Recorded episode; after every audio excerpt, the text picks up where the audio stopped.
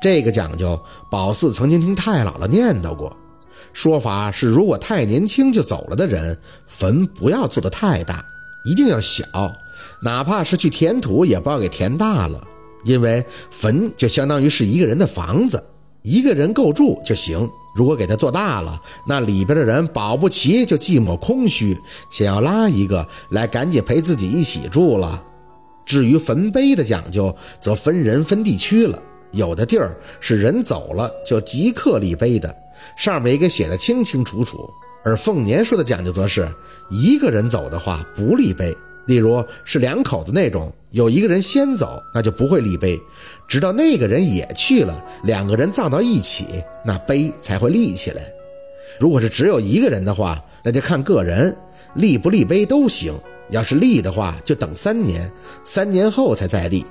按照凤年的说法，就是横死或者早死的就不需要立碑，因为立碑的讲究太多太多了，立不好比坟地的风水不好都要严重，不是克长女就是死老二的，再加上横死的本身就属于福薄，带不动一些后人以为他会享受到的福德，所以有时候你在阳间给使的劲儿，与一些往生者来讲还是孽障。与其发力过猛起反作用，还不如不做，也就不会错了。小翠儿的坟包上倒是很干净，什么草都没有长。不过这又让宝四想起了梦里那块空溜溜的地，不由得咽了口吐沫，总想回头。这一号二舅妈现在不会就在后边盯着自己吧？凤年哪里会知晓宝四的心理活动？把四周围收拾干净了，就把香啊一些水果都摆上了。檀香点着火后，就蹲在那里念叨：“妈知道你爱吃苹果，可你怀孕那阵儿家里困难，也没让你享点口福。这些年妈来看你就合计多给你带几个，多吃点啊。现在条件比以前好了，妈知道你怪妈，咋就能劝愣若文又娶个媳妇呢？可妈也没法啊，妈也是为了咱们家呀。”絮絮叨叨地说了半天，凤年含着泪回头让宝四跪倒后点着烧纸，他还冲着土包继续开口：“翠儿啊，你看看，宝四都长大了，他是咱们薛家唯一的血脉呀。你知道咱家子女缘薄啊，咱们家到了四宝这儿就剩这一支了。妈求求你，有啥冤屈都看开，咱都放下吧。十年了，你还能咋样？你还能让妈为难吗？”烧纸的火势很小，按理说，就烧纸这种易燃物是属于沾火就着的，随便扒拉两下就呼呼的冲天。可是小翠的这个烧纸却干巴巴的，只有些小火苗，满满的一种分分钟要灭的感觉，还真是爱搭不惜着着的。说实话，宝四现在很讨厌火，火柴或是打火机出来的火就算了，但是烧纸这种，宝四心里有点膈应。虽然他现在烧的感觉是放个屁都能崩灭，可宝四还是会幻想他着起来以后忘事的样子，本能的就有点想躲。凤年明显看出了宝四的抵触，伸出一只手拉着他，嘴上还看着坟包念着：“翠儿啊，妈知道你是懂事明理的，收钱吧啊！无论何时，你都是薛家的儿媳妇儿，听妈的话，该放下就放下吧。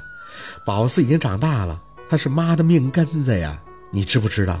妈知道你没走有多伤心，你就是心里再怨，你也不该跟着那些冤魂去咱家凑热闹啊！你知不知道救活那个小沈对妈来讲有多重要？你不能伤妈的心呀！烧着小蓝火的冥纸居然开始冒起了黑烟，跪在一旁的宝四被熏得顷刻间是涕泪横流，老辣眼睛。凤年有些不悦，吸了些鼻子，加大了音量：“怎么是妈说的不对，还是你不打算做妈的儿媳妇了？翠儿，妈当年咋对你的，你不知道吗？你就一点不念着妈对你的情分来跟妈较劲儿吗？”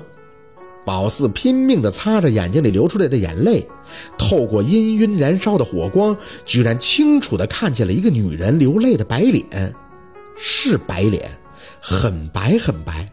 明明是隔着烧纸的，可是他的脸就像是跟宝四离得很近，就连眼泪也是被宝四很清晰的看见的。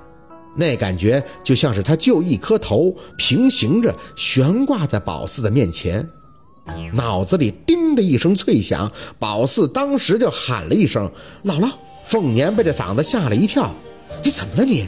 宝四咳了两声，看着凤年连连摇头：“你错怪二舅妈了。”什么？宝四这被呛的呀，一边擦着鼻涕，一边看着凤年。二舅妈那晚去咱家，不是想去勾沈叔叔的魂的，相反的，她是去帮助沈叔叔的。凤年不解，忽闪着眼前的黑烟，也眯了眯眼儿。你怎么知道的？宝四用力的让自己吐字清晰，就是二舅妈那晚站在门口，虽然他让沈叔叔觉得她是那个孟阿姨，但是他抱着的小孩我认识的。如果他真想带着沈叔叔走，那他为什么要抱那个孩子呀？他是咱们家人呀。他肯定知道那个小孩一直想要勾我魂的，所以他抱着那个小孩提醒我。我一看见那小孩肚子里露出的半截肠子，我就明白了，所以我还提醒沈叔叔和陆星月了。一连串的咳嗽之后，这烟儿当时就小了。宝四长吐出一口气，看看说对了吧？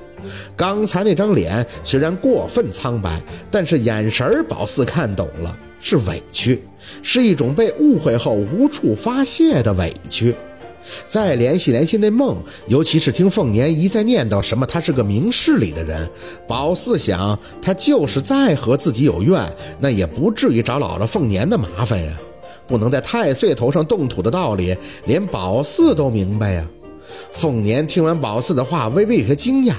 可是你要是看不见他呢，翠儿啊，你怎么就能确定四宝能看见你呀？要是他看不到你，你岂不是又要犯错误了？话音一落，这烟就跟能听懂人话似的，顿时还要起来。宝四一看不好，伸手就附到烧纸旁边，消消气，消消气。二舅妈，我替你讲，我替你讲啊，可别再放烟了，熏得宝四真是都要瞎了。老儿，这个二舅妈肯定是心里有谱的，她不是要带走沈叔叔的，她就是对我有气的。我在屋里还喊了半天。